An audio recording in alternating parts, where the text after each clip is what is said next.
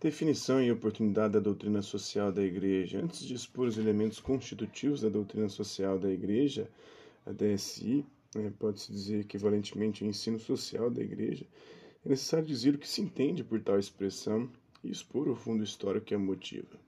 Então, lição é uma problemática subjacente. A civilização entrou num processo galopante a partir de fins do século XVIII ou desde a chamada Revolução Industrial, os bens naturais foram sendo descobertos e mais e mais explorados em usinas e fábricas, nas quais trabalhavam operários sujeitos às vicissitudes da procura e da oferta.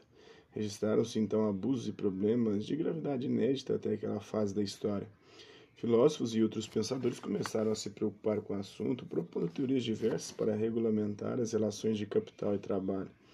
A questão social foi tomando vulto crescente no decorrer dos séculos XIX e XX as rápidas e profundas transformações das estruturas econômicas, sociais e políticas ameaçavam as populações do mundo, exigindo a formulação de diretrizes éticas que assegurassem ao homem e à sociedade um desenvolvimento integral e fraterno de suas potencialidades. Era necessário garantir o bem comum de todos os homens na época moderna. Foi por isso que a Igreja, debruçando-se atentamente sobre a mensagem de Cristo de um lado e as realidades sociais do outro, houve por bem elaborar a sua doutrina social. Essa começou a ser formulada por vozes isoladas, como a do bispo von Kettler de Moguntia, na Alemanha, a do cardeal Manning, arcebispo de Westminster, na Inglaterra, a do cardeal James Gibbons, de Baltimore, nos Estados Unidos da América, a de Debonald, eh, arcebispo de Lyon, na França, a de Mirmilhod, na Suíça, de José Maria de Mestre, de Maistre, na França. Esses pensadores eles foram abrindo o caminho para que o próprio Papa Leão XIII lançasse em 1891 a primeira encíclica social, a Rerum Novarum, né, sobre as coisas novas. As encíclicas papais são citadas pelas suas palavras iniciais, né? RN, Rerum Novarum, a qual se seguiram as de Pio XI João XXIII, Paulo VI, João Paulo II, por fazem um corpo doutrinário importante que vai acompanhando os estudos sociais do mundo contemporâneo. É esse corpo doutrinário que se dá o nome de doutrina social da igreja. Examinemos agora a doutrina social da igreja, o que, que é? Eles são dois, né? A doutrina social da igreja é um conjunto de verdades e proposições deduzidas da lei natural e da revelação e aplicadas pelo magistério da igreja aos problemas sociais do nosso tempo, a fim de ajudar os povos e os governantes a organizar uma sociedade mais humana e mais conforme aos desígnios de Deus. Como se vê, a doutrina social da igreja tem duas fontes, a lei natural e a revelação divina. A lei moral natural decorre da ordem estabelecida por Deus em todo ser humano para ser fundamento da conduta dos indivíduos e da sociedade. A lei natural é respeitada como lei do Criador e ponto de encontro de todos os homens, independentemente de suas crenças e filosofias de vida. Dizia o Papa Pio XII, né, aos 25 de setembro de 1949. A Igreja afirma o valor do que é humano e conforme a natureza, sem hesitar, procura desenvolvê-lo e pôr em relevo. Não admite que perante Deus o homem seja apenas corrupção e pecado. Ao contrário, aos seus olhos o pecado original não afetou intimamente as suas aptidões e as suas forças, tendo até deixado essencialmente intactas a luz natural da sua inteligência e a sua liberdade aos membros do Congresso de Estudos Humanísticos. Isto quer dizer que, baseando-se primeiramente na lei natural, a doutrina social da Igreja não se dirige apenas aos fiéis católicos, mas a todos os homens de boa vontade que queiram usar coerentemente as luzes da razão. Interpela também o Estado leigo a confessional, pois este, promulgando suas leis positivas, deve estar em consonância com a lei natural. Assim se lê no documento da Congregação para a Educação Católica relativo ao estudo da doutrina social da Igreja, datado de 30 de dezembro de 1988, a doutrina social assume, reclama e explica vários princípios éticos fundamentais de caráter racional, mostrando a coerência entre os dados revelados e os princípios da reta razão, reguladores dos atos humanos no campo da vida social e política. Daí deriva a necessidade de recorrer à reflexão filosófica para aprofundar tais conceitos como, por exemplo, o objetivo da verdade da realidade do valor da pessoa humana e para os explicar à luz das últimas causas. Está claro que a razão humana, para refletir, precisa de dados experimentais concretos que lhe são fornecidos pelas ciências positivas, especialmente pelas ciências sociais. É importante que os dados fornecidos pelas ciências humanas sejam isentos de ideologia. Por ideologia, entende-se uma visão parcial, unilateral, é, preconcebida da realidade. Tende a servir a um projeto conservador ou destruidor do estado de coisas vigente, né? conservador ou revolucionário. Então pode ser tanto de direita quanto de esquerda, né? A DSI tem como fonte também a revelação divina do Antigo e do Novo Testamento, pois é, pois é parte integrante da concepção cristã da vida. A tradição escrita, consignada na Bíblia Sagrada, tem sua interpretação autêntica na tradição oral da Igreja, que compreende a doutrina dos padres, dos patriarcas. São chamados padres da Igreja aqueles teólogos que nos primeiros séculos contribuíram para a reta elaboração das verdades da fé concernentes à Santíssima Trindade, a Jesus Cristo, a Igreja, a graça divina.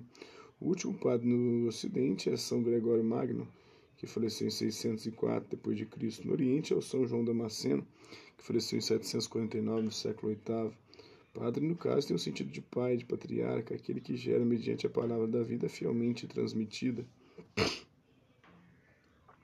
Um dos grandes teólogos e é do próprio magistério da Igreja, os concílios, as encíclicas e outros documentos pontifícios.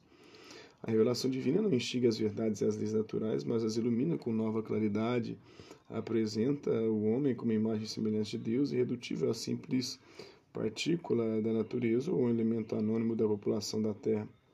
Ensina que a dignidade do homem foi enaltecida pela filiação divina, pela encarnação do Filho de Deus, que fez todos os homens irmãos entre si, e a novo título, e chamamos a mesma herança celeste, ou chamados à mesma herança celeste. A doutrina social da Igreja não pretende dar solução a todos os problemas que perfazem a situação dramática do mundo contemporâneo.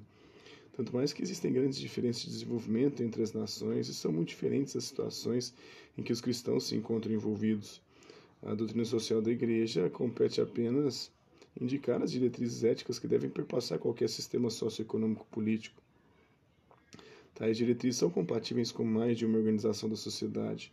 Por conseguinte, também a doutrina social da Igreja não tenciona ser um terceiro sistema intermediário entre o capitalismo selvagem e o coletivismo marxista.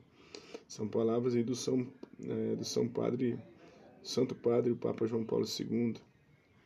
É, a Igreja não tem soluções técnicas que possa oferecer para o problema do subdesenvolvimento enquanto tal, como já afirmou Paulo VI, Papa Paulo VI, em sua encíclica Popularum Progresso, número 18, é, e 81.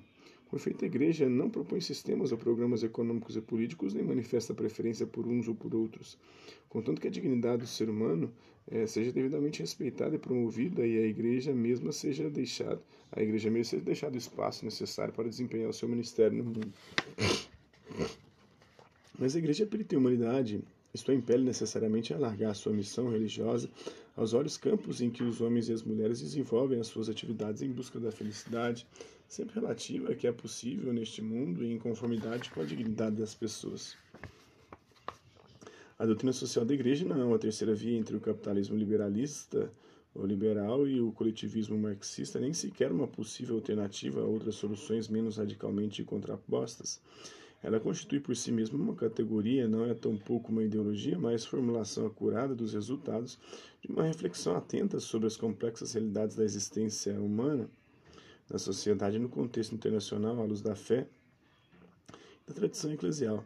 A sua finalidade principal é interpretar essas realidades, examinando a sua conformidade ou desconformidade com as linhas do ensinamento dos evangelhos sobre o homem, o ser humano e sobre a sua vocação terrena e, ao mesmo tempo, transcendente, visa, pois, a orientar o comportamento cristão.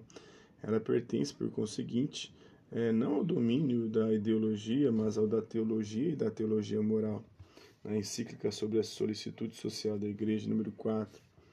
Então, a oportunidade da doutrina social da Igreja, a Igreja e a ordem de coisas profanas, há quem julgue que a Igreja não deveria se manifestar é, sobre assuntos de ordem profana, como são os da economia e da política.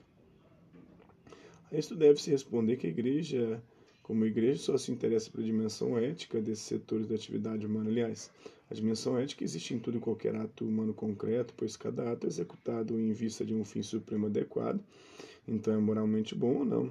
Em tal caso, não é moralmente mal. Mas a igreja está consciente que o destino do ser humano está ligado estrita e indiscutivelmente a Cristo Está convencida também da insubstituível necessidade do auxílio que Cristo oferece ao ser humano, e por isso a Igreja não pode esquecer a complexa problemática em que se debate é, o homem moderno. As alegrias e as esperanças, as tristezas e as angústias dos homens, dos seres humanos de hoje, sobretudo dos pobres e de todos os que sofrem, são também as alegrias e as esperanças, as tristezas e as angústias dos discípulos de Cristo. Não se encontra nada verdadeiramente humano que não lhe ressoe no coração, segundo a Constituição Gaudium et Spes. Então, a doutrina social da igreja a teologia da libertação. Há também quem menospreze a doutrina social da igreja como se fosse algo de inócuo, ineficiente, porque não apregou o uso da violência nem a luta de classes, não levaria nenhum resultado positivo. Deveria ser substituída pela teologia da libertação extremada, apoiada na análise marxista da sociedade, tida como o único instrumento de estudo e transformação social eficaz. Este assunto será abordado explicitamente em outra oportunidade.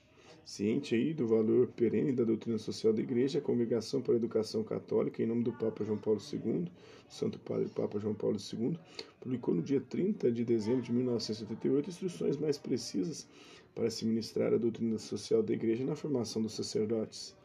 Aliás, na sua encíclica Mater et Magistra, Mãe Mestra, de 15 de maio de 1961, o Papa João XXIII eh, havia declarado: é hoje mais do que nunca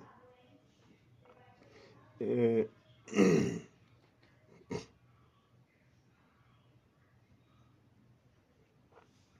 O Papa João Pio XII já dizia no Congresso da Ação Católica Italiana, dia 29 de abril de 1945.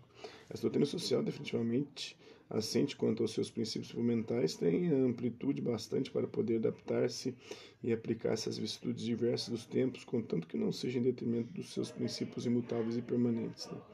Na Mater Matista, o João, João 23 declarou, né? Hoje, mais do que nunca, é indispensável que essa doutrina seja conhecida, assimilada, traduzida na realidade social, sob as formas e na medida em que as diversas situações o permitam ou exijam.